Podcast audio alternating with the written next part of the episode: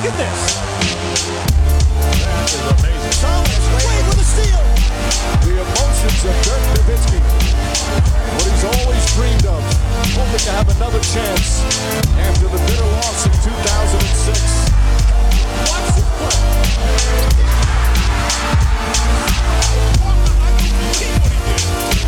Hallo und willkommen zu Gut Next, dem deutschen Basketball-Podcast im Internet. Mein Name ist André Vogt und ich begrüße euch zur neuen Folge unseres kleinen, aber feinen Basketball. Heute mit dem Fragen-Podcast am Sonntag. Wie gesagt, in den Playoffs. Manchmal nicht schlecht, wenn man ein, zwei Tage länger wartet. Dann sind auf einmal alle Erstrundenserien vorbei. So wie gestern. Gestern gab es zum ersten Mal in diesen Playoffs kein Spiel. Dafür heute Doubleheader. Ich werde das erste Spiel sogar kommentieren. Welches? Ja, die Boston Celtics treffen ja auf die Milwaukee Bucks ab 19 Uhr heute Abend. Da können wir uns hören, wenn ihr wollt. Es sei denn, ihr hört das später, dann ist es ein bisschen schwer. Aber da kommen wir nachher noch zu. Erstmal zum Sponsor von heute und von irgendwie allem momentan hier fast äh, auf dem freien Kanal. Natürlich ist die Rede von manscape.com. Und es ist einfach so, wie es ist. Ja, wenn ihr sagt, hey, mir liegt meine Hygiene so ein bisschen am Herzen, ähm, ich brauche das nicht. Okay, natürlich, habt ihr vollkommen recht. Ihr könnt ja auch anders äh, rasieren, ihr könnt anders, ihr könnt wachsen lassen. Das ist ja alles gar kein Problem. Ich bin aber jemand, der jetzt seit, ja, weiß gar nicht, drei Jahren, vier Jahren in so einem Haus lebt, ne, wo mit, mit Garten und so, wo immer noch nicht alles fertig ist, da fehlt ein bisschen die Zeit. Aber ich habe eine Sache gelernt in den letzten drei, vier Jahren. Mit den richtigen Werkzeugen geht eine Arbeit echt schneller und man spart sich viel Ärger. Ähm, muss man ehrlich sagen, viel rumgefluche. Ich bin so ein Typ, der dann viel schnell flucht und auch nicht mit Leuten dann zusammen sein will auf dieser Welt, wenn irgendwas schief geht. Von daher kann ich wirklich zu schätzen wissen weiß ich auch zu schätzen, was Manscaped da mit dem Lawnmower 4.0, mit dem Weed Wacker für mich gemacht hat. Aber auch mit den Shorts, etc., was alles, was sie mir geschickt haben, weil es einfach funktioniert. Punkt. Das ist mir das Wichtigste bei, bei so technischen Sachen. Es muss funktionieren. Und nochmal, äh, ich habe mich damit einmal ein bisschen geschnitten. Das ist auch eher meine Schuld.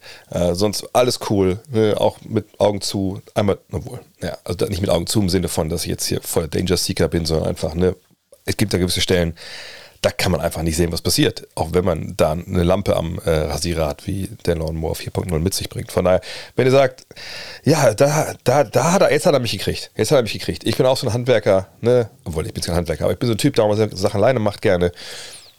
Das stimmt schon mit den Werkzeugen. Dann schaut doch mal äh, auf manscape.com, äh, checkt doch mal den Code NEXT20, also NEXXT20, 20% auf alles, ne, Free Shipping, 30 Tage Geld zurück Garantie. What's not to like? In diesem Sinne. Vielleicht ist ja was für euch dabei.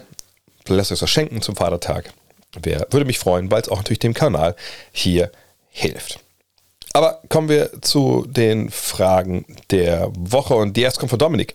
Er möchte vorausblicken auf eine Serie, die jetzt ansteht und er zwar fragt er, können die Dallas Mavericks in der aktuellen Form, starke Defense, Shooting und Luca in Bestform, nur noch die Phoenix Suns schlagen? Ja, bestimmt. Also man muss schon sagen, dass äh, der Auftritt der Mavs jetzt in Runde 1, ne, gerade auch vor dem Hintergrund, dass da ne, Luka Doncic nicht die ganze Zeit in der Serie dabei war, ne, dass man gegen Jazz gewonnen hat. Ja, das war ansprechend äh, in vielerlei Hinsicht. Ähm, das war erfolgreich, die erste gewonnene Serie seit 2011, ihr habt sicherlich gelesen. Und von daher, ja, kann man ja auch jetzt mit relativ breiter Brust in die Serie in die Phoenix Suns gehen. Man kann auch argumentieren, na, der beste Spieler, der steht ja auf Seiten der Dallas Mavericks mit Luka Doncic. Ähm, von daher würde es mich jetzt nicht komplett aus den Socken hauen, wie jetzt Dean Walle im Premium-Podcast formuliert. Ich würde jetzt nicht, wenn die Mavs gewinnen, nie wieder Basketball schauen, weil ich denke, oh Gott, oh Gott, oh Gott, ich, ich, das war zu, das ist zu krass. Ähm, aber ich, mich würde schon sehr überraschen, wenn die Mavs diese Serie gewinnen, ähm, aus verschiedenen Gründen. Zumal muss man sagen, das war jetzt ja kein absoluter Kantersieg gegen Utah, ähm, auch jetzt in den Spielen mit Luka Doncic, wo man sagen würde, ja, die waren die klar bessere Truppe, ne, was die Tabelle am Ende der regulären Saison hat nicht wiedergespiegelt, was dieses Team wirklich zu leisten imstande ist. So war es ja nicht. Das müssen wir ganz klar sagen. Das waren Partien, wo offensiv, boah, das war schon schwer verdaulich äh, zwischendurch, was, was beide da gemacht haben. Ähm, defensiv auf Seiten von Utah ist natürlich auch ein großes Problem, haben wir ja auch schon besprochen. Ähm, aber Dallas hat die jetzt auch nicht weggenagelt, da jedes Mal, wenn sie zusammen auf dem Platz standen. Dallas hat auch Probleme gezeigt, so in der Crunch-Time stellenweise. Das waren nicht die besten Entscheidungen, aber ich denke, das habt ihr, habt ihr alles auch selber gesehen. Ähm, was aber vor allem für mich jetzt äh, wichtig ist, wenn es in die nächste Serie geht. Und das natürlich so ein bisschen Kaffeesleserei. Ne? Nehmen wir einfach mal an, weil er gespielt hat, dass Devin Booker halbwegs bei 90, 100 Prozent ist.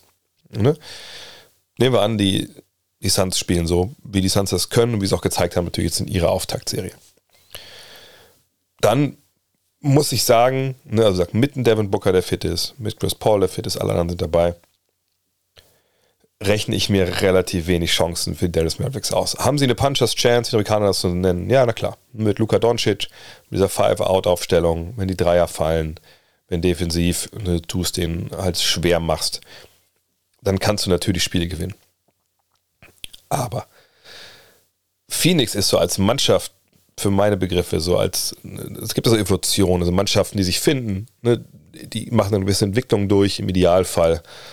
Und das merkt man auch auf dem Feld. Das ist nicht nur, dass vielleicht der Kader da auf einmal keine Lücken mehr äh, zeigt oder dass der Kader variabler wird, sondern auch auf dem Feld merkt man halt, okay, das ist halt eine Einheit. Die bewegen sich zusammen. Die, die wissen zusammen, was sie machen wollen. Es ist nicht nur One-Man-Game oder Two-Man-Game. Äh, es ist wirklich eine Mannschaft, die versteht, was vorne und hinten in jeder Situation gemacht werden muss. Und an dem Punkt sehe ich die Phoenix Suns. Ne, sie haben vergangenes Jahr die Finals gespielt, verloren ne, nach einer Führung. Das hat sicherlich strukturelle Gründe, und dass man gegen Janis Antetokounmpo gespielt hat. Ähm, aber dies sind sie nochmal weiter. Ne, es ist einfach eine wirklich eine sehr erwachsene Mannschaft mit einem wahnsinnig guten Point Guard in Chris Paul, der vielleicht ich, ja, ich weiß nicht, spielt er seine besten Playoffs bisher. Ein bisschen blöd, das nach einer Runde zu sagen. Aber was er stellenweise geleistet hat, war natürlich äh, grandios. Devin Booker ist zurück. Devin Booker ist ein viel reiferer Scorer und Spieler, als er das vor, vor drei, vier Jahren noch war. Sie haben äh, wirklich unfassbar gute Flügelverteidiger, die sich natürlich dann auch an den Herren Doncic und den Namen, ich vielleicht schon früher nennen sollen, Jalen Brunson, abarbeiten können. Ähm, sie, sie sind eine Mannschaft, die einen Big Man hat mit DeAndre Ayton, der, der auch eine, eine richtig, richtig, richtig gute erste Runde jetzt gespielt hat, ähm, der vielleicht nicht so, nicht so viel auf dem Schirm haben und ich denke auch nicht, dass er ne, so 25 und, und 12 Mann irgendwann ist, aber der einfach in dieses Team, in diese Rolle, die er spielt, verdammt gut reinpasst. Du hast diese Flügelverteidiger, du hast eine halbwegs anständige Bank, obwohl ich da manchmal noch ein bisschen Fragen habe, wer da jetzt wirklich ne, dir in entscheidenden Situationen dann helfen kann. Auf der anderen Seite, naja, was brauchst du? Acht, neun Leute, die, die wirst du schon irgendwie finden. Ähm, und ich, ich denke einfach, dass es für, für Dallas offensiv an, einen Punkt kommen wird in der Serie, wo es verdammt schwer wird. Denn die Sache mit Luca, Five Out, ne, wir isolieren, die Mavs schicken ihn äh, in, in Matchups mit kleineren Guards, mit Big Man, dadurch wird Hilfe generiert, der Ball geht zu den Schützen etc. Oder halt ne, jemand wie Dwight Powell kriegt dann halt äh, die Anspiele als Lob. Das ist alles was gut, das funktioniert, auch zum großen Teil, aber es gibt dann schon Mittel und Wege. Man hat es zum Teil auch schon gesehen, natürlich in der Saison. Nicht nur zum Teil, man hat es der Saison auch schon öfter gesehen, dass man da Mittel und, und Wege findet. Ne? Also gute Rotation, äh, clevere Hilfe, ne, auch da als Mannschaft bewegen. Und das können die Suns ja nun mal auch. Ähm, das that, goes a long way, sagen die Amerikaner. Ne? Das hilft schon einiges. Und wir reden ja über die drittbeste Defense der regulären Saison. Ähm, ich denke, es ist eine Sache, dass du, wenn du gegen Jordan Clarkson, Bogdan Bogdanovic, Mike Conley äh, oder auch Donovan Mitchell angreifst, äh, versus ne, du greifst gegen Mikael Bridges an, gegen äh, Cam Johnson, selbst gegen Chris Paul, auch wenn er ein kleiner Guard ist, der einfach eine Menge Schleue mitbringt. Ähm, Jay Crowder. Ich sage nicht, dass jedes Matchup, was es da jetzt gibt für Doncic, äh, was er jagen könnte, in, für ihn ein, ein unvorteilhaftes ist, aber es ist halt längst nicht so leicht, dann die Matchups zu kriegen, die man möchte. Und selbst dann, wenn du das hast, kommt dahinter halt eine ganze defensive Infrastruktur, und Variabilität, die Utah einfach nicht hatte. Von daher, ich, ich sehe die Sunset Decks äh, als, ähm, als Favoriten. Ähm, aber ich denke nicht, dass es eine schnelle Serie wird. Also, naja, was ist eine schnelle Serie ist? 4-1, 4-1, 4-0 ist schnell, 4-2, 4-3 ist kurz. Einigen wir uns mal darauf. Also 4-2 könnte ich mir vorstellen für die Suns. Allerdings würde ich mir auch nicht wundern, wenn es ein 4-1 ist mit, mit sich ein, zwei knappen Spielen, die dann halt dann für, äh, für Phoenix ausgehen.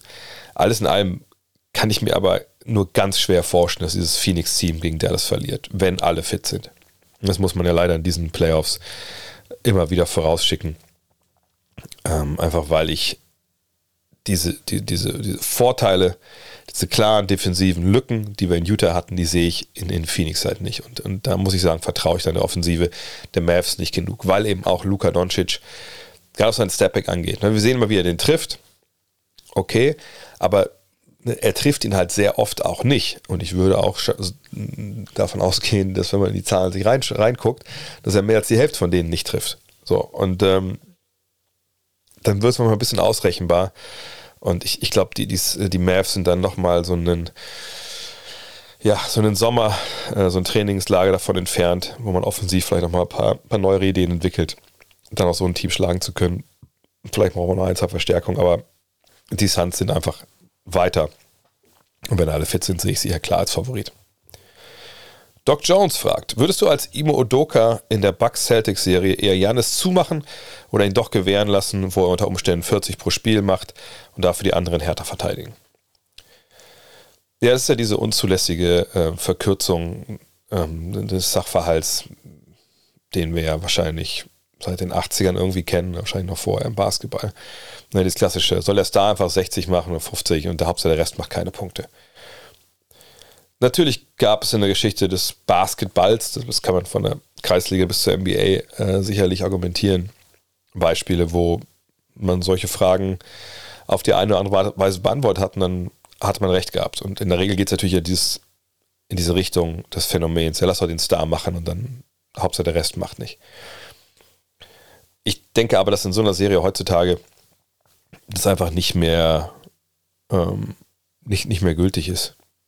Also das, finde ich, kannst du nicht, so kannst du nicht gewinnen, so kannst du so eine Serie nicht rangehen. Also das ist einfach wirklich eine unzulässige Verkürzung.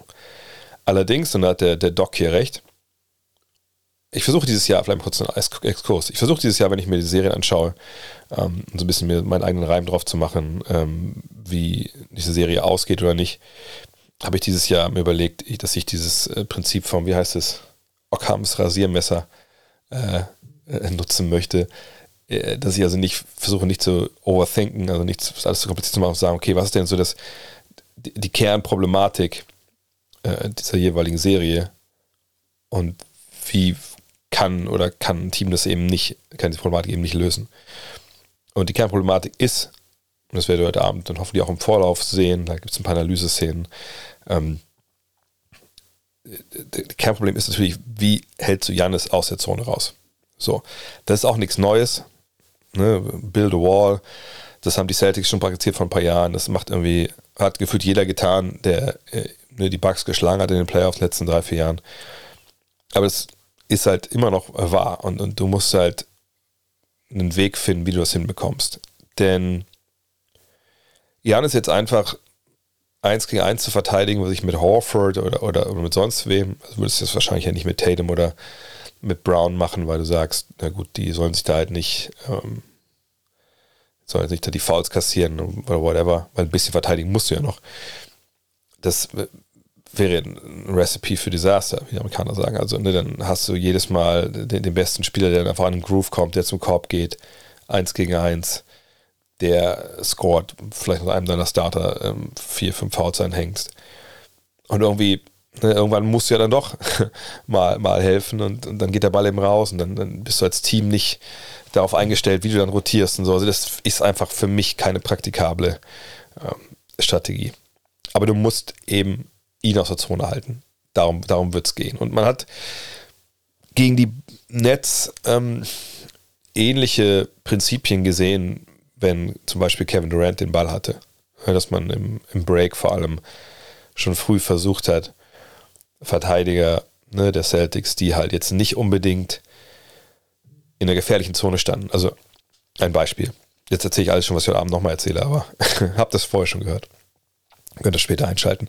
Ähm, also zum Beispiel, nehmen wir Daniel Theiss. Also ne, Daniel Theiss Gegenspieler wirft zum Beispiel ein nach einem erfolgreichen Korb und Daniel Theiss läuft schon mal zurück zu seiner Mittellinie Und sich Andre Drummond war es in dem Fall, sonst wäre keine Ahnung, hat den Ball zu Kevin Grant eingeworfen. Dann ist Hannes Tyson natürlich äh, nicht in der gefährlichen Zone, weil Andre Drummond hinter dem Play läuft, also läuft hinterm Ball irgendwo. Da könnte man jetzt sagen, gut, das habe ich mit dem, mit dem Ball nichts zu tun. Ich gucke, dass Andre Drummond nicht als Trailer wie durchläuft und warte auf den in der Dreierlinie. Ähm, das wäre dann halb gute Defense. Richtig gute Defense, aber zu sagen, okay, also wenn ich jetzt hier gerade eh nicht in Gefahr laufe, dass wenn mein Mann den Ball kriegt, ich hier irgendwie einen Korb abgebe, dann kann ich ja genauso gut am Ball irgendwie aushelfen. Das ist natürlich eine richtig gute Defense. Und so ne, werden sie sicherlich auch jetzt wieder versuchen, dass wenn es Transition gibt, dass man schaut, dass man so eine Pseudo-Wand ne, mit zwei, drei Spielern, das müssen, die müssen nicht da, ne, äh, müssen nicht die Arme untergehakt haben und dann davor äh, Antetokounmpo stehen, dass man zumindest ihm das zeigt, ne, dass die da sind. So, aber auch vor allem über der Freiwurflinie. Das ist, glaube ich, ganz, ganz wichtig. Ähm, das wird man versuchen. Und das wird eine Strategie sein. Und äh, heißt aber jetzt, dass man dadurch jetzt sagt, okay, jetzt können, können die anderen jetzt machen? Nee.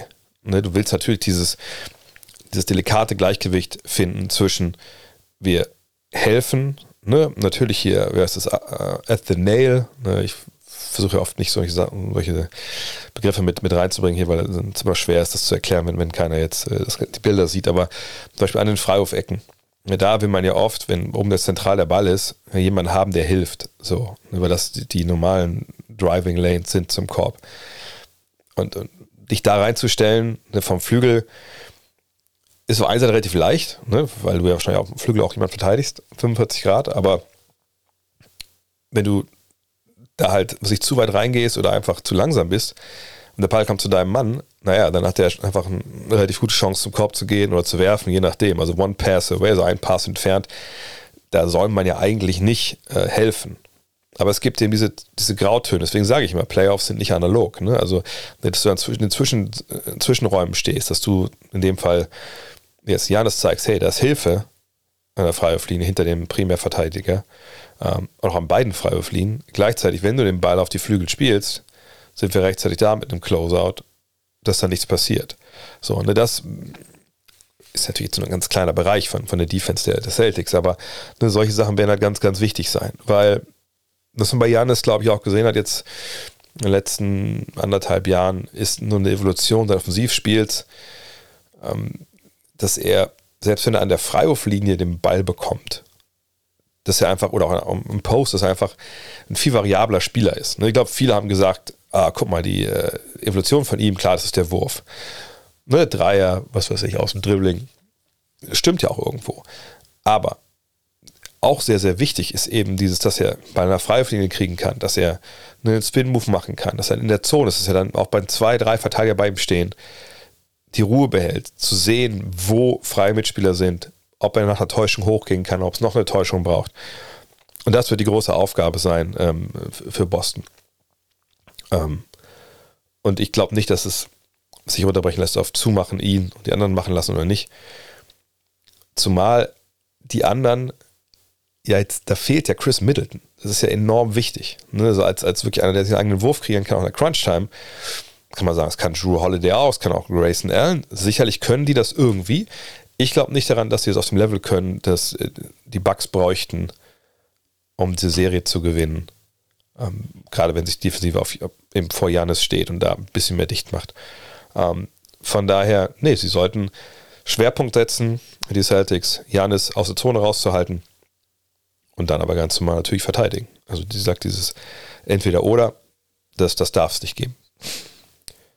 Skillu fragt, denkst du, dass die Defensive Bostons unter anderem so gut ist, weil sie einfach keine wirkliche Schwachstelle haben und dadurch das Switchen noch effektiver ist? Und wie wichtig ist der Punkt, dass man eine klare Schwachstelle hat und dadurch Matchup-Hunting entgehen kann? Dass man keine klare Schwachstelle hat, sorry. Ja, das ist natürlich eine große Stärke. Ich sage nicht, dass man defensive Schwachstellen nicht beheben kann. Stichwort Golden State Warriors äh, mit, mit Steph Curry. Aber wenn du zu fünf da stehst und alles switchen kannst und die Chancen, dass du dann, ne, je nachdem, welches Matchup dann da steht, nicht geschlagen wirst mit einem Drive, dass du halt wieder Hilfe geben musst, das ist äh, in Gold wahrscheinlich nicht aufzuwiegen. Oder vielleicht im Gold der Larry O'Brien Trophy, obwohl ich gar nicht glaube, dass die aus Gold ist, wenn ich mich nicht täusche. Würde mich sehr wundern, wenn die aus Gold ist. Keine Ahnung, aus, aus was die genau ist. Vielleicht ist die mit Gold angemalt, so. aber naja. Ähm, jedenfalls, ja, das ist ein Riesenvorteil. Ähm, denn vielleicht ein ganz kurzer Diskurs nur. Ich glaube, ich habe heute schon die ersten beiden Fragen hier mit eine halbe Stunde beantwortet. ähm, was ist denn der Sinn der Offensive? Offensive, der Sinn ist, du willst Hilfe ziehen. Du willst eine Überzahl der Defense am Ball generieren, weil du dann weißt, okay, irgendwo steht einer von mir frei. Und dann kann der Defense nur noch reagieren und irgendwer wird einen freien Abwurf kriegen oder, oder Drive, whatever. Also außer du kannst, gehst an einem Mann vorbei, eins gegen eins und machst einen Korbleger, das geht natürlich auch, aber ne, alles in allem, du willst Hilfe ziehen. Und das schaffst du in der Regel durch Penetration. Klar gibt es auch mal Situationen, wo er auf dem Flügel gedoppelt wird und so, total. Aber ja, wenn wir es ja jetzt mal ganz breit uns da hinlegen und ab, äh, vollkommen losgelöst von Mannschaften etc. in die Zone zu kommen, das ist dann ne, High Alert, das äh, Alarmstufe Rot. Da muss geholfen werden äh, und dann guckt man weiter. Wenn keiner kommt, macht man einen Korbleger. Ähm, und Penetration in die Zone kann ne, durch ein Dribbling sein, kann durch einen Cut sein, kann durch einen Pass in den Zonenrand sein. Ne, habe ich auch schon tausendmal hier erklärt. Und man switcht halt. Letztens auch im Fragenstream habe ich auch mal die Frage an euch gestellt. Warum switcht man eigentlich? Und die Antwort ist eben genau das. Damit niemand zum Korb gehen kann. Damit ihr einfach, egal was für eine Aktion der Angreifer läuft, ja, natürlich ist vor allem das Pick and Roll gemeint, aber auch Sachen wie, was ich, wie Spain, Pick and Roll, etc. pp.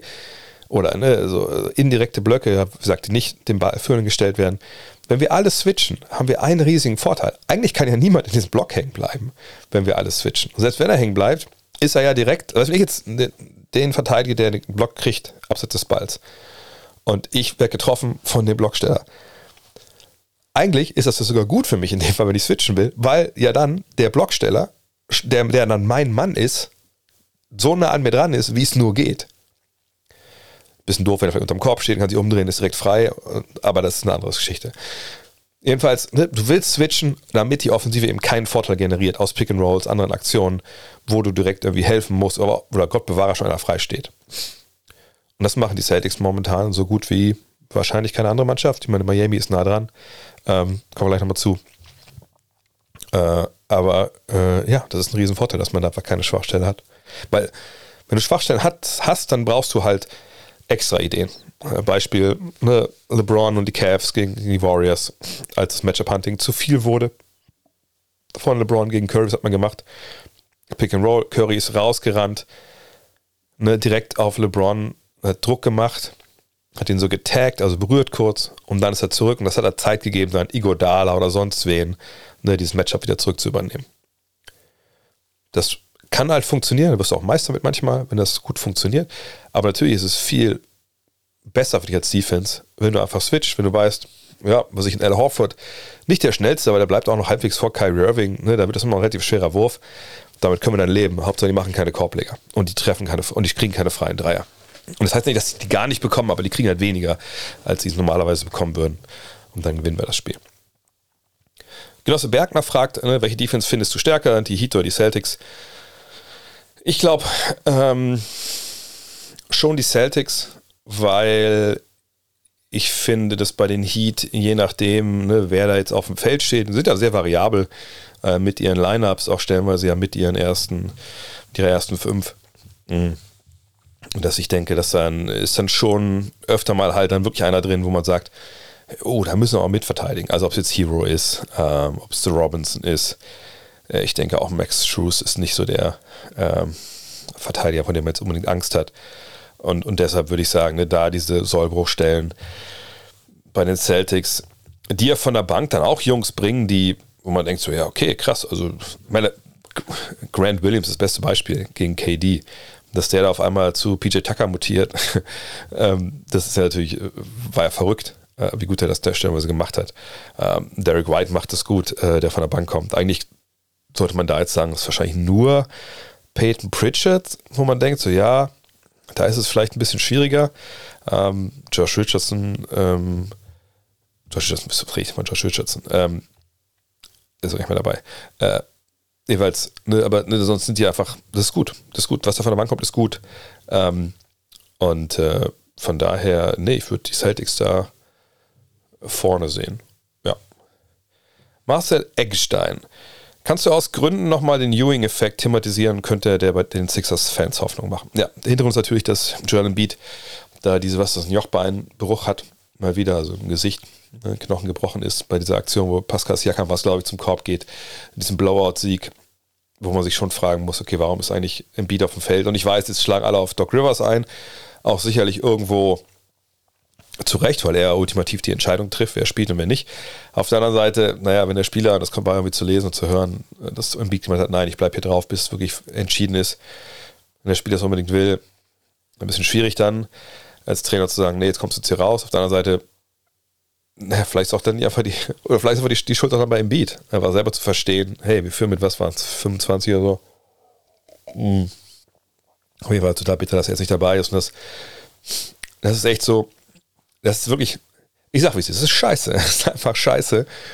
Und dass wir momentan, momentan äh, ja, gefühlt keine Playoff-Serie haben, wo wir nicht darüber sprechen müssen, ach, wenn, wenn der und der fit ist, dann wäre das total geil. Ich meine, ne, Boston gegen äh, Milwaukee.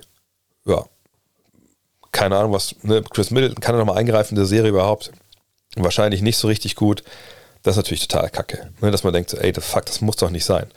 Ne, ähm, dann, wenn wir jetzt ähm, Miami gegen Philly sehen, ja, Embiid, da müssen wir nicht drüber reden, dass das scheiße ist. Ähm, Im Westen dann Dallas gegen Phoenix, ja, was ist mit Devin Booker? Hoffen wir, dass das da nicht ein Thema wird, aber ne, auch nicht cool so. Und dann haben wir ähm, Golden State gegen, gegen Memphis. Das ist, glaube ich, das Einzige, wo es, glaube ich, keine Verletzungen gibt, ne? Wirklich, ja. Von daher, fuck. Ganz ehrlich, das braucht keiner.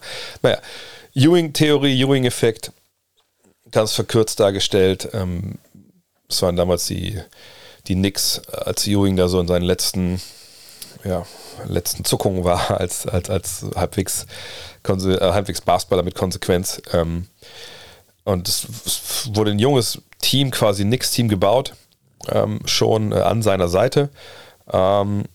Mit, mit Marcus Camby etc. Und ähm, es, es war halt so, dass dann, es gab ein Lockout-Jahr, ne, 98, 99 wisst ihr vielleicht.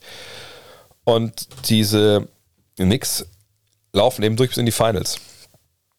Patrick Ewing äh, spielt 38 Partien, verletzt sich dann, ist Topscorer. Äh, aber wie gesagt, 36 und dann die andere, der Rest der Truppe, vor mal, ja, beflügelt das halt so. Ne? Die können da zeigen, was sie können. Gerade jemand wie Camby, der natürlich, der dann vorher relativ wenig gespielt hat. Ähm, und dann, ja, laufen ein bisschen die Finals durch, haben dann keine Chance gegen, ähm, gegen die Spurs. Aber, aber hey, und dann hat man gesagt, ja, ein Ewing-Effekt, ne? Der geht raus, alle sagen, oh Gott, oh Gott, das war's jetzt für die. Die Youngster sagen aber, ja, pass auf, eigentlich halt, hält der Opa uns eh zurück. Lass mal erstmal Vollgas geben jetzt und dann, dann läuft's. Also die Youngsters übertrieben, es waren schon alles auch gestandene Profis, die da gespielt haben. Ich lese euch mal die Namen vor. Ähm, aber diese Ewing-Theorie sehe ich eigentlich jetzt bei Philly nicht aus mehreren Gründen. Zum einen diese, ähm, also diesen Status, den, den Jordan Beat hat, ist ja ein ganz anderer als Patrick Ewing. Patrick Ewing, wie gesagt, war 36, der war jetzt nicht, der hat 17 und 10 aufgelegt. Äh, gut, immer noch 2,6 Blocks, aber, aber egal, das, das war jetzt nicht der Status, den Jordan Beat gerade hat. Ja, Jordan Beat ist ein MVP-Finalist, davon war Ewing aber weit, weit entfernt. So. Äh, der war auch athletisch, oder sagen wir so von der Schnelligkeit her, nicht, dass Embiid der schnellste ist, ne, aber auf den musste ihn damals auch schon warten. Ne, das war dann natürlich auch von der Pace her nicht das, was sie eigentlich spielen wollten. Ne, und ähm, klar, eine tolle Verteidigung, aber auch keine gute Offensive. Und dann hattest du dahinter halt Leute wie, wie Spreewell, also Latrell Spreewell natürlich, Alan Houston, Larry Johnson, Charlie Ward, Marcus Camby, Kurt Thomas, die konnten alle Basketball spielen, Chris Childs. Ähm, das war eine, eine tolle Einfahrt. Interessanterweise war auch Rick Brunson in dem Team, der, der, der Vater von, von Jalen Brunson. Ähm, aber auf jeden Fall, ne, das war eine andere Situation in dem Sinne. Das war auch eine, eine fun, funky Saison ne, mit, äh, mit Lockout etc. Ähm, ne, also ich sehe jetzt die Chance, also die Hoffnung, die die Sixers-Fans machen würde, und die ist nicht groß, wenn ich ehrlich bin, ist, dass man natürlich einen Kader hat, wo man durchaus argumentieren kann, na gut, also wenn jetzt äh, im Beat ausfällt, wir haben einen, einen offensiven Plan B. So, und dieser Plan B ist, hey, also wozu haben wir denn eigentlich James Harden geholt? Das ist ja ne, ein Spieler, der hat ja schon mal auch alleine quasi den Laden offensiv geschmissen. Ich sage nicht, dass er das jetzt unbedingt jetzt noch kann. Ich glaube auch nicht, dass wir jetzt hier Microball sehen werden und irgendwie ne, so eine Nummer wie damals in Houston. Ne? Ich glaube, die Tage sind bei Harden vorbei, dass er so dominieren kann. Aber er kann natürlich ähm, Offensive generieren. Du hast Harris Maxi, der über den Speed kommt. Du hast Tobias Harris, ne? der sicherlich, wenn du auch dann klein spielst, und das wird dann natürlich die, die Idee sein, dass man nicht alle Minuten dann äh, Paul Reed gibt, ähm, dass man sagt, okay, five out, wir, was ich, vielleicht Tobias Harris auf der 5, keine Ahnung, auf jeden Fall, ne, mit, mit fünf Mann draußen, die, die, die ballern können. Vielleicht lässt den, was weiß ich, Bama dabei von George Niang verteidigen, obwohl ich eigentlich nichts von George Niang verteidigen lassen würde ähm, auf dieser Welt. Ähm, und dann guckst du mal, dass du ne, schnell spielst. Du guckst, dass du ähm, sag mit Five Out viel mit Penetration machst. Problem ist einfach, naja, Miami hat natürlich, äh, bis auf die Kollegen, die ich mal genannt habe, die es nicht so gut können, eine Menge Leute, die defensiv einfach alles wegswitchen äh, und dagegen halten können. Und so richtig Hoffnung habe ich da ehrlich gesagt nicht, dass es für die Sixers dann reichen könnte, auch weil ich nicht glaube, dass Harden sein Matchup dominiert, da halt Vorteile kreiert. Ich glaube, dass sie so viele Penetrations hinbekommen, dass sie dann ne, einfach, einfach da die Offensive aufziehen können gegen eine richtig gute Defense. Und auf der anderen Seite des Balles naja, also wo ist denn der Ringschutz jetzt? Okay, Paul Reed kann dir Minuten geben, keine Frage. Aber ne, dann hast du einfach eine Menge Verteidiger jetzt dann im Team. Wenn jemand wie Niangs spielt, das ist ja eigentlich eine Katastrophe, die angreifbar sind. Ne, ich weiß, Miami hat seine eigenen Probleme im Halbfeld. Aber ich, ich denke, dass das schon eine relativ klare Sache dann jetzt für, für Miami wird, wenn Embiid wirklich nicht eingreifen kann. The Real Housey fragt, was denkst du, warum findet in dieser generell schnellen Offensivliga niemand ein Rezept gegen die Schneckengeschwindigkeitsmove von Luka, Luka Doncic? Das ist einem anderen nichts zu tun. Ähm, also, wenn du jetzt die schnelle Offensivliga meinst, dann lese ich das so, dass du sagst, die Pace ist hoch. Okay, cool, kein Problem. Äh, kannst von mir aus auch ganz Tag Fastbreak spielen, aber heißt ja nicht, dass du jemanden verteidigen kannst äh, am eigenen Ende des Feldes, egal wie schnell der da spielt. Ähm, wenn man argumentieren würde, gut, das ist eine sehr athletische Liga und wie kann dann jemand ähm, so dominieren in der Zone, der augenscheinlich da er nicht über jeden rüberspringt und dankt direkt, wie es vielleicht Janis macht, sondern einfach mit vielen Oldschool-Moves kommst und, und, und da abschließt. Da muss man sagen, ja, das ist eigentlich gar nicht so schwer zu erklären, wenn man, und das ist nichts gegen den, den Hausi hier, also wenn man ein bisschen Basketball sich auskennt, dann weiß man ja, dass es nicht darauf ankommt, wenn man es mal vielleicht in eine Auto-Analogie übernimmt, es kommt nicht darauf an, wie viel PS deine Karre hat und wie viel, was der Topspeed ist, sondern es kommt darauf an beim Basketball, wie schnell du durch die Kurven kommst. So. Und übersetzen zurück ins Basketballische heißt es, du kannst ja super schnell sein und super springen. Wenn du an der falschen Stelle springst oder in die falsche Richtung, dann bringt dir das relativ wenig. Und da kommen jetzt die Täuschungen von äh, Doncic ins Spiel. Das macht er einfach wahnsinnig gut. Und natürlich gibt es Spieler, die täuschen und täuschen und täuschen und täuschen, werfen mal trotzdem daneben. Ne, das, da muss halt noch eins dazukommen, dass man eben unglaublich gutes Beigefühl hat, dass man eine tolle Balance hat, dass man einfach ne, auch aus verschiedenen Situationen, die vielleicht nicht unbedingt welche sind, die schon 100.000 Mal gemacht hat, einfach weil sie ne, eine unorthodoxe Aneinanderreihung von, von Fakes äh, dann ergibt, da muss man in der Lage sein, das abzuschließen. Und das kann er alles. Und das macht ihn also wahnsinnig gut. Und was seine Moves zum Korb angeht, also den Drive, ist ja nicht so, dass er nach vorne kommt, langsam und dann langsam zum Korb trippelt, sondern er bereitet seine Moves ja immer auch vor.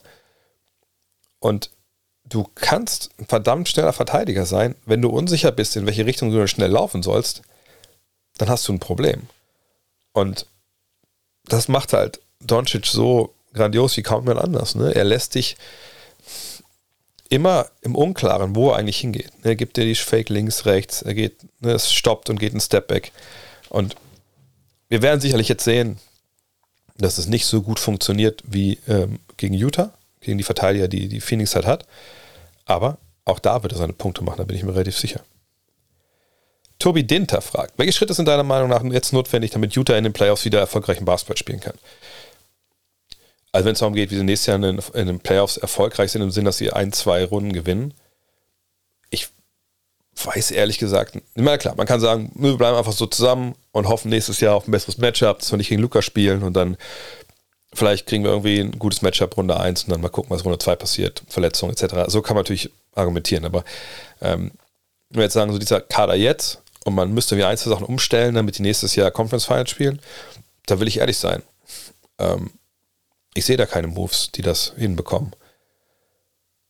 Und der Grund ist relativ einfach. Also die Schwachstelle, die Utah halt hat, auf dem Flügel defensiv. Mhm.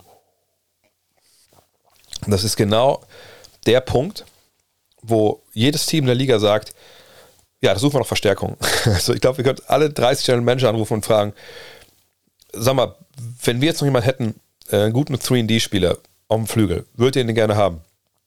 Dann würde ich sagen, oh ja, also was, was möchtest du dafür haben? Ja, nehmen wir, nehmen wir. Weil keiner kann davon genug haben. Für ihn erwähnt, ne, wenn du ne, defensiv keine Schwachstellen hast, auf dem Flügel switchable Spieler hast, dann, ich sage, bist du der König, aber dann hast du auf jeden Fall, dann, dann bist du gut dabei. So. Ähm, und ich wüsste nicht, wo Utah jetzt ad hoc innerhalb von einer Offseason diese Spiele herbekommt. Man bräuchte ja wahrscheinlich dann zwei oder drei davon.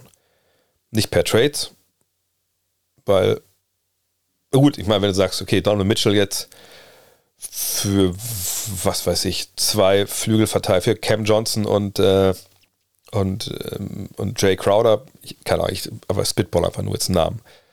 Würde das Phoenix jetzt besser machen unbedingt? Weiß ich es nicht. Ehrlich gesagt, wahrscheinlich würden die den Deal nicht machen. Ähm, aber findest du irgendwo ne, ein Team, was hier zwei Flügelverteidiger gibt, die halbwegs Geld verdienen für, für Donald Mitchell? Ja, okay, vielleicht. Aber bist du dann besser im Angriff? Ja, da fehlt für Mitchell wahrscheinlich nicht. Tradest du Gobert dafür, bist du auch nicht unbedingt besser, glaube ich, weil einfach dann die Präsenz am Brett fehlt. Und äh, die anderen Jungs, die es bei dir versagt haben, wie Conley, ähm, äh, auf ganzer Linie muss man sagen, äh, Bogdanovic vielleicht defensiv, Clarkson defensiv, dann, also die, für die kriegst du diese Spiele halt nicht. Ne, das ist sehr, sehr schwer. Ich kann mir nicht vorstellen, dass es so einen Deal halt gibt. Und mit nur einem Spieler, der dazukommt, ist es sicherlich nicht getan. Äh, von daher, also ich glaube, dass in Utah es realistisch ist, auch unter dem Eindruck, dass Danny Einstein mitspricht im Hintergrund, dass man da jetzt den Laden einreißt. Ähm, vielleicht sogar relativ fulminant einreißt, weil ich, ich glaube auch nicht, dass, dass Mitchell und Gobert an sich dass da Deals gibt, die dich halt besser machen. Ich glaube, bei The Ringer wurde irgendwie äh, kolportiert, hey, was wäre denn wenn Ben Simmons gegen Gobert? Aber ich kann mir ehrlich gesagt nicht vorstellen, dass man in Utah das Risiko Ben Simmons eingehen würde. Aus mehreren Gründen. Also zum einen, wir haben ihn nicht Basketball spielen sehen. Ne, er sagt immer wieder, er hat psychische Probleme. Ne, das wäre für mich einfach auch eine Red Flag, bevor er nicht zeigt, dass er wieder Basketball spielt äh, und das Spiel auch liebt wieder. Ähm, ne, da würde ich mir nicht holen, nicht für das Geld. Äh, und ich hätte einfach bei Ben Sims einfach auch, das klingt jetzt blöd, aber ich totale Probleme, den nach Salt Lake City zu holen. Also in eine Stadt, die nicht für Glamour bekannt ist. Sie ist ungefähr so groß wie Wolfsburg, wenn ich mich nicht ganz täusche. Ähm, also das, das, die Stadt selber, natürlich auch die Metropolregion, das, dann ist die ein bisschen größer. Aber ähm, ich glaube nicht, dass er da glücklich wäre, äh, mit seinem Leben in der Basketball zu spielen. Ähm, von daher ich könnte mir gut vorstellen, dass Danny Ainge sagt, okay, wir klappen, klappern natürlich all diese Möglichkeiten, die ich gerade, von denen ich gerade gesagt habe, die, die gibt es eigentlich gar nicht. Die klappe ich alle irgendwie ab. Aber wenn ich zum Schluss komme, dass wir hier nicht grundlegend besser werden, weil wir einfach dieses grundlegende Problem, was wir haben, nicht, nicht lösen können, dann drücke ich hier auf den Knopf. So. Und dann gucke ich, was kriege ich für Donovan Mitchell, dann gucke ich, was kriege ich für, für Gobert. Dann geht sicherlich auch Quinn Snyder als Coach. Ähm, und dann fangen wir komplett neu an das ist ein Szenario, was sicherlich irgendwo da mitschwebt. Hängt immer davon ab, was will auch der Besitzer. Wenn der Besitzer sagt, pass auf, ähm, ich habe das Ding jetzt hier nicht gerade gekauft, dafür, dass wir jetzt erstmal einen Neuaufbau starten, drei, vier Jahre, dann wird das natürlich nicht gemacht. Also hängt viel zusammen. Aber jetzt so ein Schritt zu, die werden nächstes Jahr ein, ein Titelfavorit, den sehe ich nicht. Auf der Free Agency, Free Agency gibt es nicht äh, die Spieler, die den Unterschied machen für, für Utah. Ähm, Utah hat auch kein Geld nächstes Jahr. Utah ist nächstes Jahr ein Luxussteuerteam, so wie es jetzt sich gerade darstellt von daher, nee, Utah-Fans, glaube ich, nee, die müssen sich auf einen, ja, entweder total enttäuschenden Sommer einstellen oder auf das Prinzip Hoffnung. Joe Barry fragt, letzte Woche sprachst du über die Probleme der Jazz und der Knicks. Da dachte ich mir, warum nicht einfach deren Probleme tauschen? Gobert gegen Randall wäre doch ein potenzieller Trade, oder? bezüglich der Cap-Situation zum Beispiel noch Noel dazu packen von den Knicks zu den Jazz und dann passte es. Wäre Gobert nicht ein passender Spieler für einen Defensivcoach Thibodeau oder passt es eher, oder passt er eher ein Flügelverteidiger an sein Konzept? wir müssen gar nicht über die Seite von den Knicks sprechen, denn warum sollte man Julius Randle holen nach Utah? Was ist das Problem in Utah? Defense. Defense ist das Problem. Gut, was offensiv war, ist auch nicht alles Gold, müssen wir auch nicht überreden, aber Hauptproblem ist Defense. Wenn man sich Julius Randle holt, holt man sich eigentlich gleich den, den Double Whopper. Man holt einen extrem ineffizienten Offensivspieler und man holt, also ganz ehrlich, so wie Julius Randle, ich habe natürlich jetzt nicht alle Knicks-Spiele gesehen, aber die ich gesehen habe und was ich auch letztens mal bei, bei Buckets analysiert habe. Also eigentlich müsste man dem hier so, so, so ein Torero Letztens war auch die Frage, was Torero Defense ist. Ich würde ihm gerne so, so, so ein Torero, ähm, wie heißt das, so eine Decke, eine Torero-Decke. Schreibt mal den Fachbegriff gerne in die Kommentare. So eine Torero-Decke geben, ja, und so ein Outfit, so, so soll er lieber Basketball spielen, so wie der verteidigt, im Pick and Roll vor allem. Ähm, von daher, das wäre eine absolute, unfassbare Katastrophe für Utah, wenn man Randall halt holt. Und es wäre ein unglaublicher Glücksfall für äh, Tom Thibodeau, wahrscheinlich jeden Abend vom Schlafen gehen äh, Rudi Gobert noch ein Küsschen geben würde, weil er so froh ist, dass er da ist. Von daher, das ist ein Deal, den wir nicht sehen werden. Kaperba04 fragt, welche Moves sollten die Grizzlies wann machen, um Favorit zu werden? Auf welcher Position brauchen sie deiner Meinung nach am meisten Verstärkung und welchen Spieler würden sie dafür, welche Spieler würden sie dafür eignen? Warum sollen die überhaupt irgendwas machen? Also, äh, haben wir irgendwie jetzt den, den Eindruck gewonnen oder haben wir den Verdacht, dass sie wenn wir zum Beispiel mit, auf die Jazz schauen, dass sie ihren Zenit überschritten haben, dass sie an einem Punkt gekommen sind, Playoff-mäßig, wo es nicht weitergeht. Also für meine Begriffe haben wir eher einen Punkt gerade, wo wir sehen, okay, die machen den nächsten Schritt. Letztes Jahr ne, haben sie das eigentlich gut gemacht, alles, aber ultimativ äh, fehlte dann halt so ne, die, dieser, dieser Schritt, von dem er auch nicht ganz glaubte, glaube ich, dass, dass sie den machen können. Ähm, aber ne, sie haben dann eins gegen die Playoffs, in den Playoffs gegen Jazz verloren, alles gut. Letztes Jahr haben sie 38 Spiele gewonnen, dieses Jahr haben sie 56 Spiele gewonnen. Ist, glaube ich, die zweitmeisten sogar gewesen in der äh, Western Conference. Ähm, und sie haben gerade die Timberwolves 4-2 geschlagen. Ähm, war das jetzt eine Serie, die ein bisschen holprig war? Ja, okay. Aber es ist eine junge Mannschaft ohne großartig Player-Verfahren. Was erwarten wir denn da? Also, warum sollten wir jetzt hingehen und sagen, nee, jetzt müssen wir mal einen Trade machen oder so? Nö. Ich habe jetzt nicht ganz die Situation im Kopf, so Salary Cap technisch und so, aber rein vom Sportlichen her, nee, es gibt überhaupt gar keinen Grund, irgendwas hier jetzt großartig in Frage zu stellen. Muss man äh, eventuell gucken, ne, wenn, ich glaube, Steven Adams läuft nächstes Jahr aus, glaube ich, oder sowas, äh, was man da mit dem, mit dem Geld macht, was so mit Extensions passiert und so, ja, das vielleicht. Aber jetzt rein aus dem Sportlichen, da müssen wir überhaupt über gar nichts nachdenken. Wer, wer sagt denn, dass sie dieses Jahr kein Favorit sind? Wer sagt denn, dass die jetzt nicht vielleicht sogar die, die Warriors schlagen? Ähm, ich meine, klar, beim, ähm, bei diesem Matchup jetzt, wenn ich da kurz eine Mini-Preview geben soll, ich denke schon, dass, dass die Warriors mit, mit ihrer Art Basketball zu spielen ähm, da schon recht klarer Favorit sind. Einfach weil es eine funktionierende Maschine ist mit unglaublichen, äh, mit unglaublichen Erfahrung äh, ne, und einem Shooting äh, mit Draymond Green, einem absoluten Edelverteidiger. Äh, dass wahrscheinlich die Grizzlies dann mit, mit ihrem Learning by Doing in den Playoffs, was ja nicht, nicht anders sein kann, die werden schon ein bisschen Lehrgeld bezahlen. Aber so eine Serie kann ja genau auch dann helfen, dass man sieht, okay, ach krass, guck mal, da müssen wir hinkommen. Das ist der nächste Schritt. So. Ähm, und kann man eventuell denken, ja gut, ne, haben sie denn genug äh, Offense, ne, vielleicht, ähm, aber das ist alles, das sind so viele junge Spieler. Nein. Kann es irgendwann mal einen Punkt geben, wo man ein paar jüngere Spieler gegen einen Veteranen eintauscht? Ja, kann man, aber ich würde da jetzt überhaupt gar nicht drüber nachdenken wollen, ehrlich gesagt, weil die Grizzlies auf einem wahnsinnig guten Weg sind. Science Ninja fragt, bei der finalen Auszeit vor dem letzten Wurf der Hawks gegen Miami schaute Trey Young nicht mehr auf das Play des Coaches, er wirkte richtig teilnahmslos. Kann man von einem Superstar nicht mehr Engagement erwarten, auch wenn er selbst ein schwieriges Spiel hatte?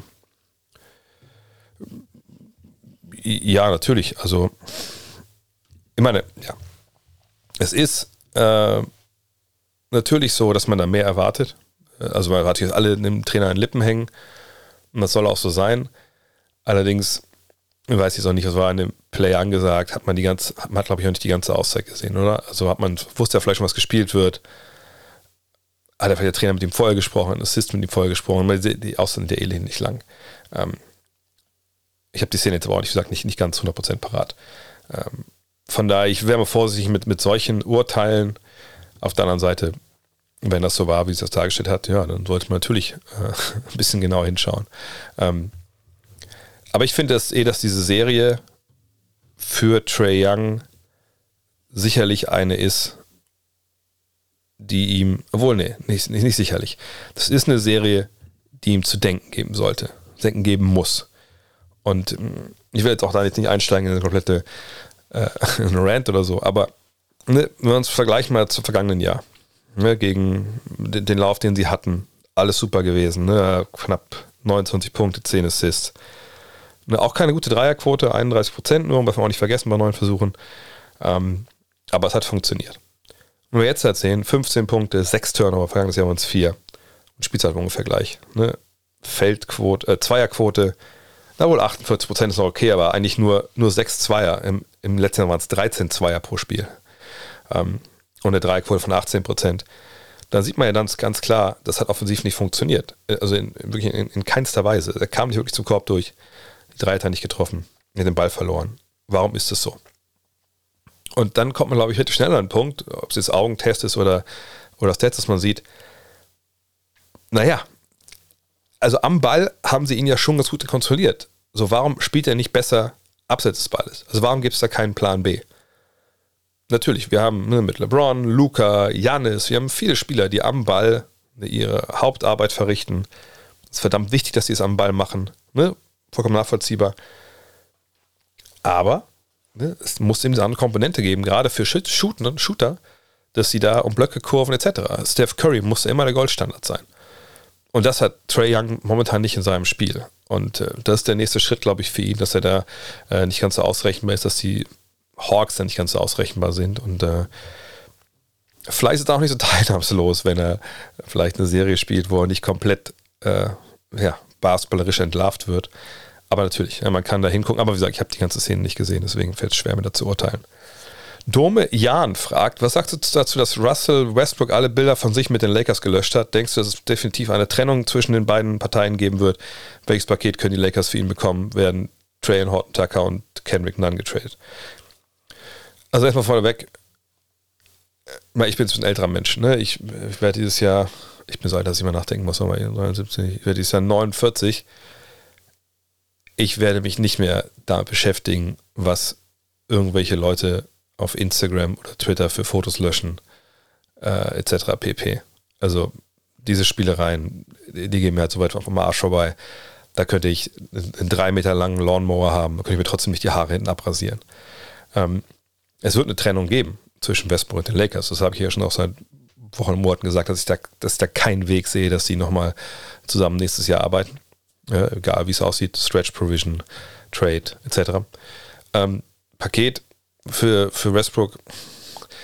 Wenn du Glück hast, findest du irgendwo eine Mannschaft, die sagt, pass auf, es ist uns wichtig, dass dieser Vertrag 2023 endet, weil wir dann Richtung Free Agency angreifen wollen. Hier hast du zwei, drei Spieler von uns, die du gebrauchen kannst, Lakers, die bei uns, die uns eigentlich ziemlich egal sind. Wir wollen diesen Cap Space. So. Da gibt es sicherlich Kandidaten, ne, das kann, könnte jeder sich ausrechnen, ähm, wo das vielleicht passen könnte. Allerdings musst du halt bereit sein, ne, diese Saison, die jetzt kommt, ich will nicht sagen wegzuschmeißen, aber du musst bereit sein, dich mit äh, Westbrook auseinanderzusetzen in einem Contract Year, wo er wahrscheinlich noch mehr auf seine Statistiken guckt als sonst. Ähm, und natürlich, wenn du den holst und, und eigentlich klar ist, dass ne, du holst den nur, damit der Salary Cap halt dann entlastet wird, das ist sicherlich keine tolle Saison. Da musst du mit klarkommen. Ähm, aber da kannst du nicht erwarten, dass da zwei, drei wirkliche Leistungsträger kommen. THC und dann getradet, ja, das kann sein, aber es wird komplett irrelevant sein, für wen du die tradest. Ähm, ich glaube, THC verdient so knapp 10 Millionen, Nan wird, kriegt so 5,5, glaube ich, oder so. Also reden wir da, wenn wir zusammen sie trade für 14 Millionen Dollar, das bringt dir keinen Spieler, der dich besser macht, in, in einem wirklich in einem, in einem großen Sinne. Ähm, von daher, ja, das, das sind die einzigen Moves, die man hat, ne, diese drei Spieler irgendwie vielleicht abzugeben. Aber es gibt da keine Silver Bullet. Ne? Es gibt da nicht diese ein, zwei Trades, wo man sagt, so, und jetzt sind die Lakers wieder da. Also das, da müssen sich Lakers-Fans einfach von trennen. Mhm. Das wird so nicht passieren. Ähm, und die Frage ist halt bei THT, bei Nunn, kriegt man Spieler, die besser sind. Na, letztes Jahr nicht gespielt, ne, das ist natürlich dann auch nicht so cool, dass man ihn nicht bewerten konnte. Bei THT war man sicherlich beides mal überrascht und enttäuscht. mal überrascht, wie gut es stellenweise lief und enttäuscht, wie schlecht es dann doch irgendwie oft lief. Ähm, da muss man jetzt mal schauen. Ähm, aber ich würde sagen, Westbrook wird nicht die Saison beginnen, aber ob es ein Trade wird, weiß ich halt nicht. Ähm, aber am realistischen glaube ich, Westbrook wird getradet aber THT dann wahrscheinlich eher behalten. Joe Rizzo fragt, glaubst du, dass irgendwann in mittelfristiger Zukunft die Conferences aufgegeben werden? Ich finde die Idee ziemlich cool. Reisestrapazen Ost-West könnten übel sein, zum Beispiel Miami gegen Portland, aber vielleicht kann man da zurück zum 2-3-2-Player-Format oder so. Ich äh, habe hab schon vor Jahren schon gesagt, dass ich es eigentlich cool fände, wenn das passieren würde und es eigentlich auch nur richtig wäre, aus sportlicher Sicht natürlich auch komplett nachvollziehbar. Auf der anderen Seite, ich sehe da ehrlich gesagt keinen Druck und nur unter Druck passieren Sachen ne, in dieser Welt. Den Status quo änderst du halt nicht mit irgendwie, äh, weiß ich nicht, mit irgendwelchen Ideen im Internet. Also muss schon, da muss schon irgendein Interesse da sein. Ich sehe kein Interesse. Also ich, ich, ich glaube, jetzt ist auch das Problem, dass natürlich beide Conferences ungefähr auf einer, auf einer auf einem Level sind. Also warum sollte man jetzt sagen, man muss unbedingt eine weg von den Conferences oder man, man, lässt Conferences spielen und dann, was ja eigentlich blödsinnig wäre, dann seedet man 1 bis 16. Nee, ich, ich denke nicht, dass das kommt. Ich fände es gut, einfach nur um es alles.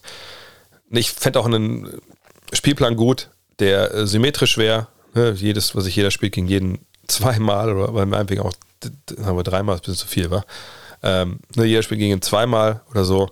Ähm, aber hey, es ist so, wie es ist.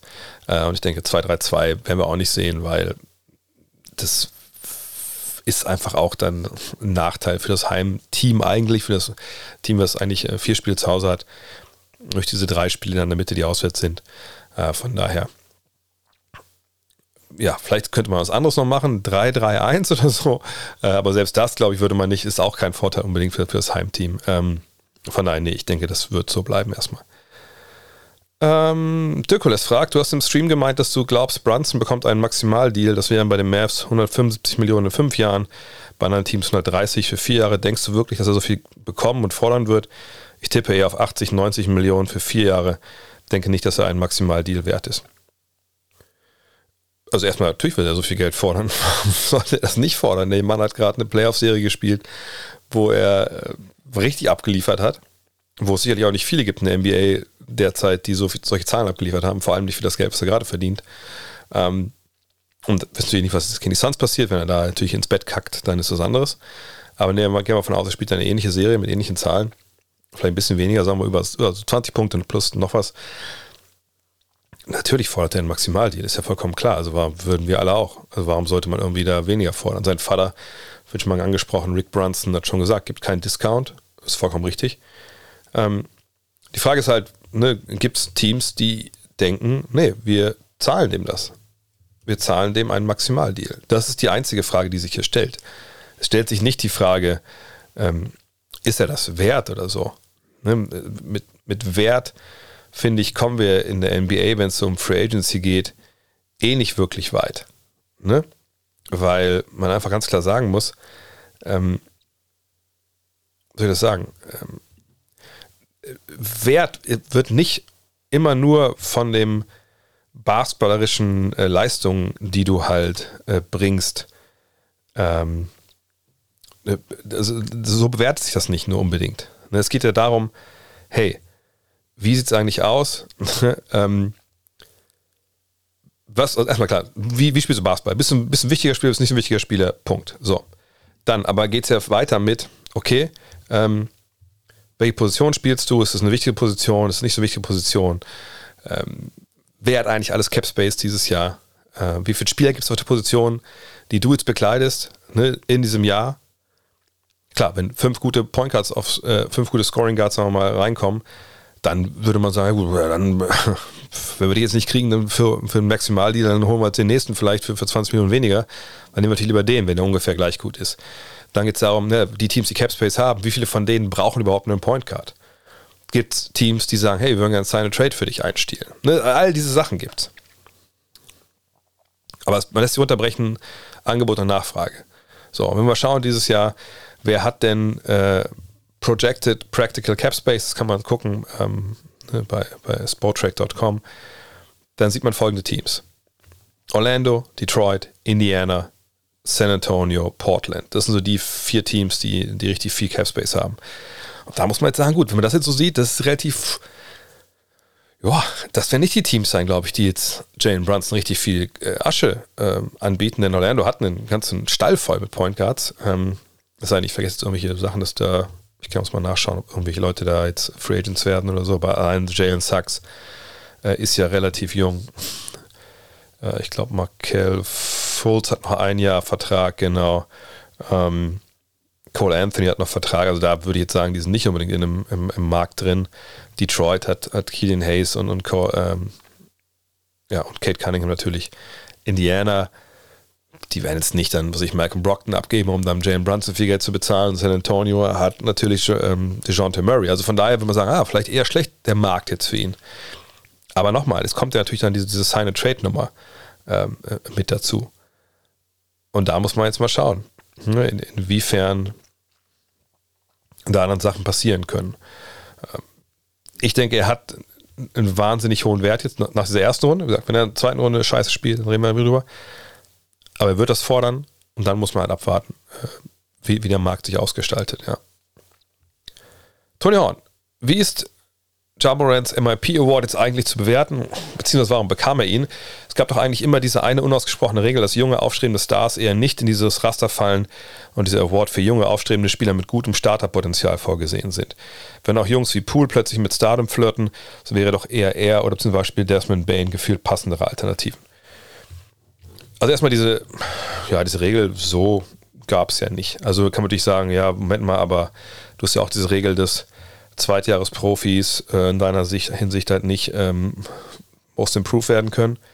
Genau. Deswegen habe ich zum Beispiel Desmond Bain nicht dabei äh, in meinem Voting gehabt. Ähm, aber diese andere Regel gab es ja irgendwie auch nicht. So, aber es ist ja das Ding. Ne? Diese Regeln, diese Awards sind komplett random. Ähm, es gibt keine Regeln, wie man die äh, auskleiden muss, ne? wie man das argumentieren muss. Pool war auch ein sehr, sehr äh, äh ja, würdiger Kandidat, glaube ich, was er Vierter geworden am Ende. Es gab ja dann echt eine Menge auch, die viele Stimmen bekommen haben. Morant war einfach eine wahnsinnige Entwicklung, auch auf relativ hohem Niveau, aber sicherlich auch ein Ausreißer. Also diesen Sprung sieht man nicht oft, deswegen habe ich ihn ja auch äh, da jetzt äh, gewählt gehabt. Also für mich selber, ich hatte keine Stimme. Ähm, aber äh, diese unausgesprochene Regel, die gab es ja so eigentlich nicht. Jan Vollbracht fragt, ist die Kritik an Ben Simmons überzogen oder haben sich und haben die sehr kritischen Stimmen nicht verstanden, wie mentale Probleme funktionieren. Gerade Rückenprobleme können doch Folgen einer mentalen Erkrankung sein. Lange Zeit hatte die Sache für mich auch ein ganz schönes Geschmäckle, aber seit er in Spiel 4 nicht gespielt hat, habe ich das erste Mal das Gefühl, dass er wirklich mentale Probleme hat. Es ist halt ein Up and Down. Es, es hat sich für mich eigentlich nichts geändert. Ähm, äh, das habe ich ja damals auch schon gesagt nach, ähm, nach dem Trade oder generell, als er gesagt hat, ich habe psychische Probleme, ich, ich kann hier nicht Basketball spielen in Philly. Ich, ich glaube ihm das, dubio pro reo natürlich. Auf der anderen Seite hat das Spiel 4 jetzt dann nichts mit zu tun, dass ich das jetzt mehr oder weniger glaube, für mich persönlich, was da jetzt richtig ist.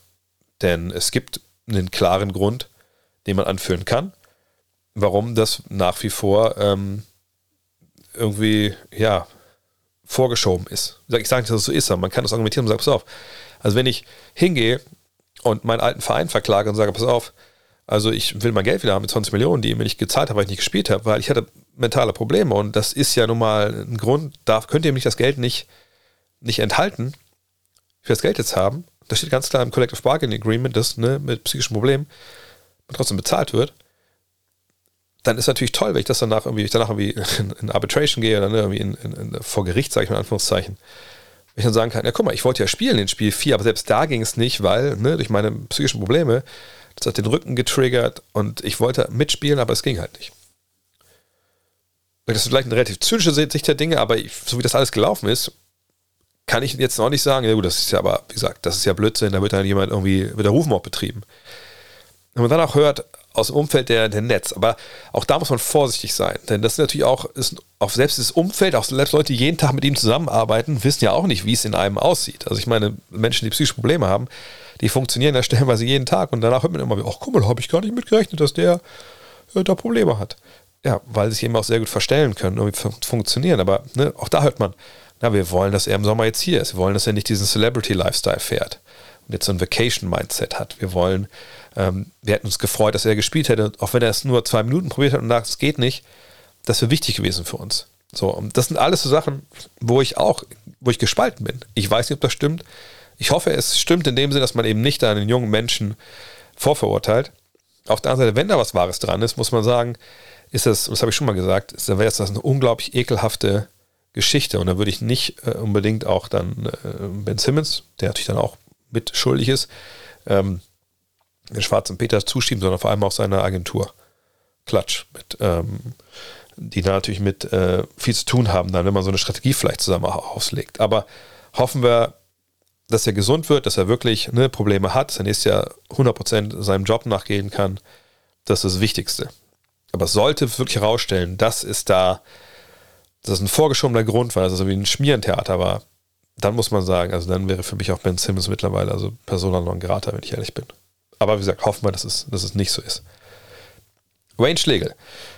Wie siehst du die mittelfristige Zukunft der Pelz nach dem überraschenden guten Playoff-Auftritt? Kann Ingram ein legitimer Star in dieser Liga werden? Ich, ich wüsste nicht, warum ähm, Brandon Ingram kein legitimer Star in dieser Liga ist ich, wenn ich ehrlich bin. Ähm, ich meine, er war jetzt einmal nur All-Star, okay. Bisher ähm, war auch nicht der Spieler, der jetzt, sag ich mal, ähm, jetzt, jetzt Jahr für Jahr einer ist, äh, der die meisten Trikots verkauft, aber er legt jetzt ja mindestens seit drei Jahren, die er New Orleans ist und weg von den Lakers, legt er 23,4 Punkte auf, 5,6 Rebounds, 4,8 Assists, ne, trifft 37% seiner Dreier und 50,4% seiner Zweier. Das sind Star-Werte das, das ist ein Star. Also da, da, da wüsste ich nicht, wie man das anders bezeichnen sollte. Ähm, wichtig ist für die Pelicans im kommenden Jahr, dass Zion Williamson zurückkommt, dass er Basketball spielen kann, dass er verletzungsfrei bleibt. Und dann können sie da auf jeden Fall den, den nächsten Schritt machen. Ja, mit, mit so einem Youngster wie Herbert Jones war natürlich verdammt wichtig, dass man den ähm, gezogen hat. Ähm, da ist die Zukunft wirklich, ähm, die, die ist rosa-rot mit Willie Green haben sie einen Trainer, glaube ich, jetzt gesehen, der einfach einen wahnsinnig guten Draht zu der Mannschaft hat, der tolle Ideen hat. Auch das passt zusammen. Das Einzige, was ich mich halt frage, ist defensiv. Ne, da müssen sie auf jeden Fall nächstes Jahr einen Schritt nach vorne machen. Da muss auch sein Williams Schritt nach vorne machen. Aber ansonsten ist das ein Team, was man nächstes Jahr im Moment rechnen muss. Aber das sagen wir natürlich auch schon seit zwei Jahren über die Pelicans. Jetzt hoffen wir mal, dass sie alle fit sind, dass McCallum äh, nicht auf einmal schnell alt wird als kleiner Guard und dann klar, dürfte das, das abgehen. Aber Ingram ist jetzt schon ein legitimer Star. Welche Schlüsse würdest du aus der Raptors-Saison ziehen? Was braucht das Team, um vielleicht nächste Saison einen Schritt nach vorn zu machen? Sie müssen gesund sein. Ein Rookie des Jahres, sie haben den Sixers alles gegeben, was Sixers haben wollten und noch ein bisschen mehr in dieser Serie. Wenn sie alle fit gewesen wären, wären sie vielleicht in der Tabelle noch weiter oben gelandet. Ich, ich wüsste jetzt nicht, was ich da als Schlüsse ziehen müsste, irgendwie, die, die nicht klar sind eigentlich. Ähm, das ist eine tolle Truppe. Ich habe das, hab das wirklich hin. Ich habe das, äh, als wir noch Triple Threat gemacht haben, habe ich das gesagt vor Weihnachten oder vor, vor Neujahr. Mein Neujahrswunsch äh, für die, oder meine, meine ähm, wie heißt das? Äh, mein neuer, äh, Neujahrs, wie heißt der denn? Resolution, also Vorsätze. Mein neues Vorsatz für, für Toronto war, hey, nichts machen, weiterspielen. Geile Truppe, geil gecoacht. Und das sind sie auch. Ne, irgendwie wollen sie eine Mannschaft haben, wo wir alle zwei oder drei groß sind. okay. Ähm, aber nochmal, sie hätten ja fast Fred Van, mit Fred Van Fleet, hätten, der war ja verletzt. Vielleicht hätten sie mit ihm ja auch die Sixers geschlagen, wer weiß es. Ne? Ich sage nicht, dass es passiert wäre, aber das ist das alles gut.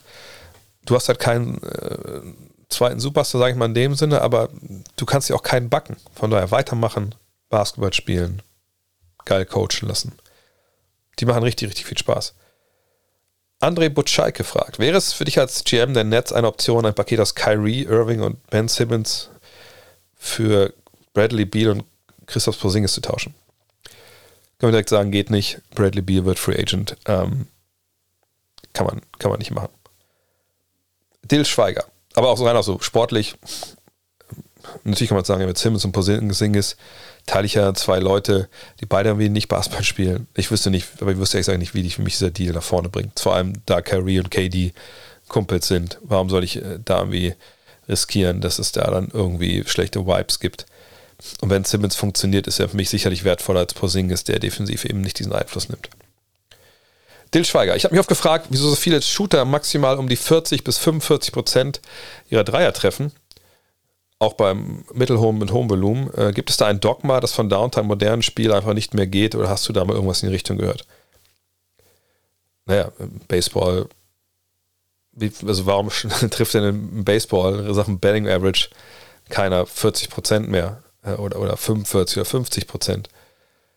Ähm, ist einfach verdammt schwer. Es ist verdammt schwer. Also ich, ich weiß gar nicht, ehrlich gesagt, wie ich darauf antworten soll das ist verdammt schwer in einem Spiel mit Verteidigern die Dinge halt zu treffen. Mit 20.000 Menschen in der Halle, die sich, gut, meistens ist ja nicht so wirklich laut, aber unter Druck, ähm, vielleicht auch schon ein bisschen Müdigkeit, ist es halt verdammt schwer.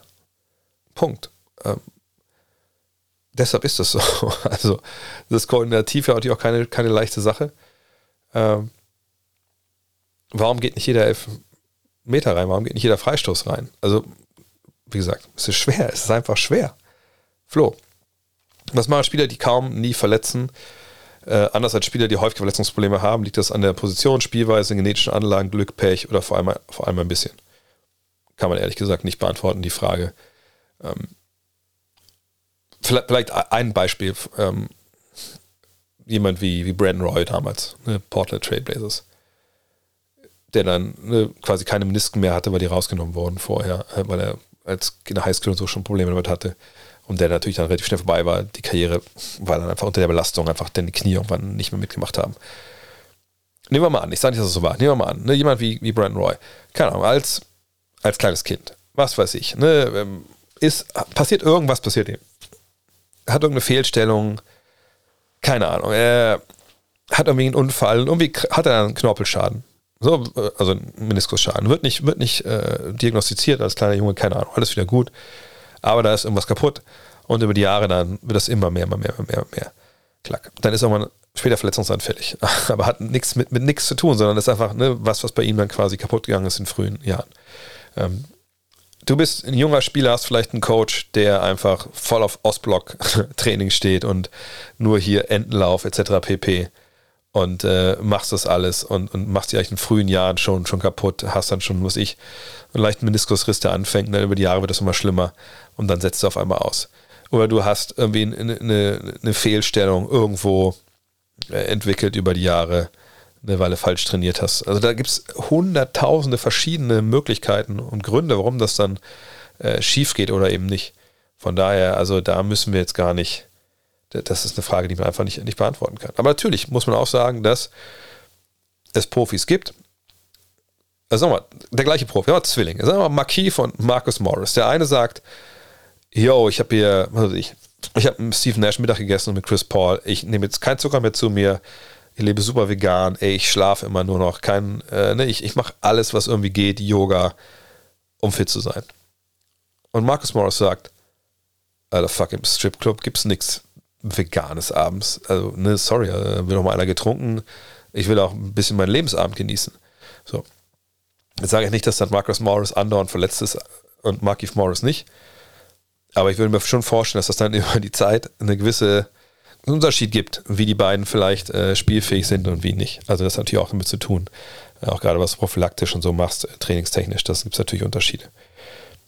Hendrik Wallwey fragt, was denkst du zu den Draft-Anmeldungen wie zum Beispiel Justus Hollatz? Haben die deutschen Spieler in der kommenden Draft eine Chance und haben sie auch das Zeug dazu, sich in der NBA einen festen Platz zu erspielen? Da kommt jetzt das, was ich jedes Jahr sage, von daher, die das schon kennen, können wir gleich schon mal vorspulen. Ich glaube, es ist eh die letzte Frage, weil ich gleich zum Bahn muss. Also,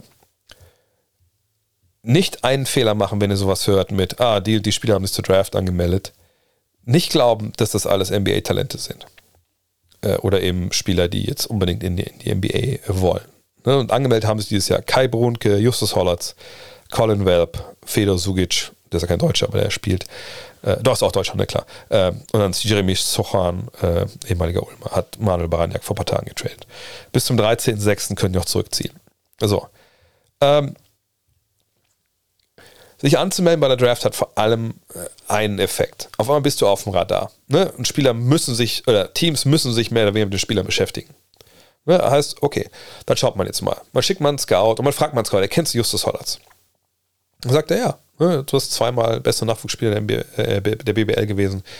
Ne? Krass Assists aufgelegt dieses Jahr. Sollen wir uns mal anschauen.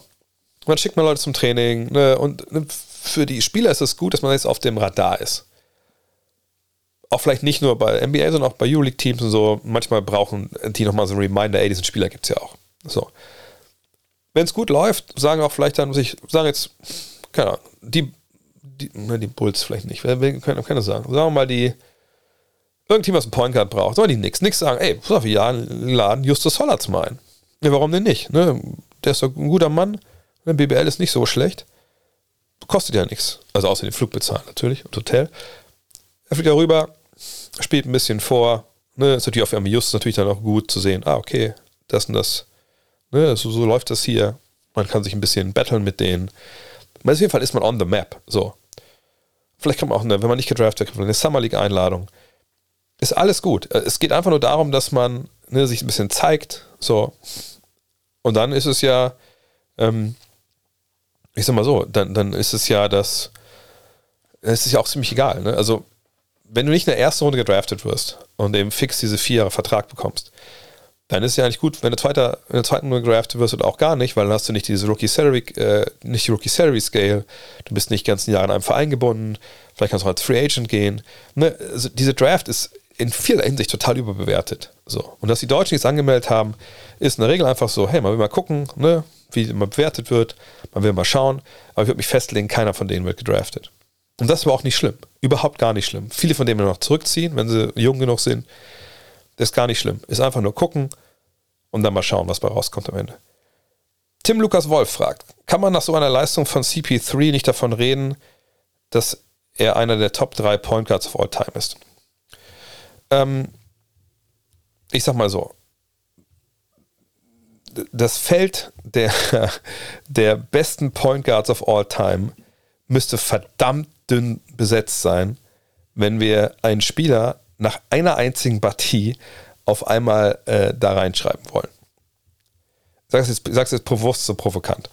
Ähm, war das ein wahnsinniges Spiel äh, von Chris Paul mit 33 Punkten, 14 von 14 aus dem Feld, äh, ne, nur drei Turn, 8 Assists in, in, knapp 36 Minuten äh, im Spiel gegen, ähm, in Spiel 6 ne, gegen die Pelicans. Ja, wahnsinniges Spiel.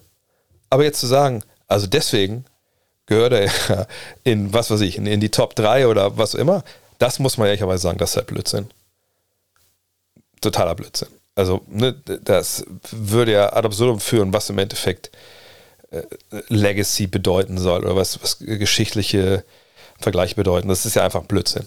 Ein einziges Spiel kann nie im Leben so etwas entscheidend beeinflusst. Selbst wenn irgendwie jetzt, selbst wenn irgendwie, was weiß ich, keine Ahnung, hättest du irgendwie was, keine Ahnung, hättest Magic und was weiß ich, Oscar Robertson an Nummer 1 und 2 und dann hast du irgendwie äh, Isaiah Thomas und Chris Paul an 3 und sagst jetzt, aber jetzt hat Chris Paul das eine Spiel gemacht, jetzt ist der Nummer 3. Das ist halt Schwachsinn. So, auf, der, auf dem Niveau müssen wir uns gar nicht bewegen. Ähm, dann vielleicht lieber die nächste Frage von Lenny S habe ich bei meiner Frage, das letzte Frage, ich muss echt zum, zur Bahn jetzt gleich, äh, habe mich bei meiner, bei meiner Frage von einer kürzlichen Debatte auf ESPN inspirieren lassen. Ist für dich Stand jetzt, also ohne Ring, Chris Paul ein Top 5 Point Guard of all time? Magic, Curry, Robertson und Nash sind, denke ich, gesetzt. Kommt deiner Meinung nach danach Paul? Es ist verdammt schwierig, ähm, auf der Point Guard-Position, äh, finde ich, ähm, so eine All-Time-Liste aufzustellen, weil ähm, die Point-Position eine ist, die, die ist gleichzeitig über- und unterbewertet oder über- und unterrepräsentiert vielleicht ähm, in der Geschichte. Ähm, ich, ich sage ja warum. Guards waren immer irgendwie wichtig in der Liga, natürlich, keine Frage. Aber dass Guards halt die besten Spieler eines Teams waren, die dann halt auch ne, Championships gewonnen haben als bester Spieler, das war super selten. Also selbst Oscar Robertson hat das nicht als bester Spieler geschafft. Der war der zweitbeste Spieler hinter Kareem Abdul-Jabbar oder damals auch Louis Cinder in Milwaukee. Ne? Also er hat nicht das Team selber zur Meisterschaft geführt. Ähm, John Stockton ist nie Meister geworden. Steph Curry ist Meister geworden, auch sicherlich als bester Spieler. Äh, aber bei ihm kann man natürlich argumentieren, ist wirklich ein richtiger Point Guard? Ne? Je nachdem, wie man Point Guard denn an sich definiert. Ne? Ähm, von daher ist es sehr, sehr schwer. Für mich, CP3, ich finde, der Titel ist für mich jetzt gar nicht so wichtig, ehrlich gesagt, weil ich einfach äh, meine, dass ne, gerade so viele ältere Spieler oder immer wie Stockton, nur was kann der dafür, dass er gegen Jordan gespielt hat in der Zeit. So, ne? Also den Titel würde ich hier halbwegs rausnehmen, auch weil für mich Titel generell nicht das Totschlagargument sind. Und gerade auch Chris Paul zeigt natürlich, wie wichtig einfach Glück ist, dass man sich nicht verletzt, dass nicht Mitspieler verletzen, ne, Stichwort Booker, dass du in guten Teams spielst, etc. Ähm, ist er jetzt Top, was haben wir jetzt gesagt, hier Top 6? Ähm, ne, Top 5. Naja, ich finde, in dieser Top 5, verstehen wir jetzt mal, Magic, Curry, Robertson, Nash, finde natürlich Stockton, der sollte sicherlich dabei sein. Er ist in den Top 6 auf jeden Fall wo ich ihn da jetzt einordnen würde. Also ich weiß nur, dass Magic meine Nummer 1 wäre und alles dahinter ist ziemlich verschwommen. Ähm, von daher, also Top 6 auf jeden Fall. Wahrscheinlich, jawohl, es wäre dann halt Top 5.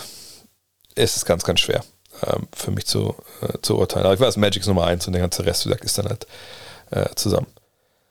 Letzte Frage. Äh, Christi, wie stehen die Chancen, dass Tibor Pleiss nochmal in der NBA aufläuft? Ich würde sagen bei 0,0. Äh, Tibor wahnsinnig gutes Spiel gemacht, jetzt hier zum Einzug ins, ins äh, Final Four.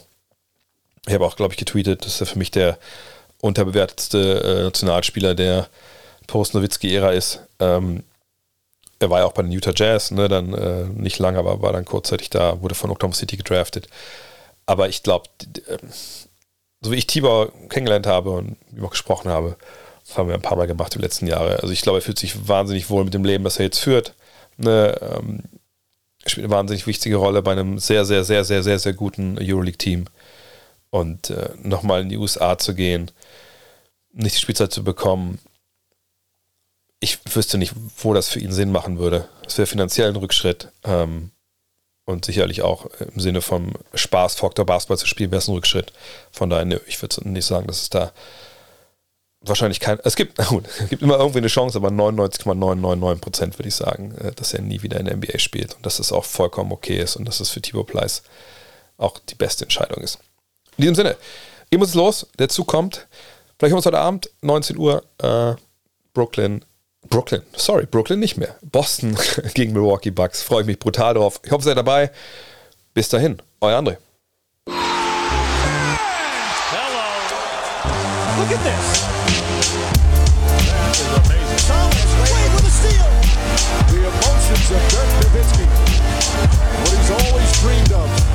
To have another chance after the bitter loss in 2006.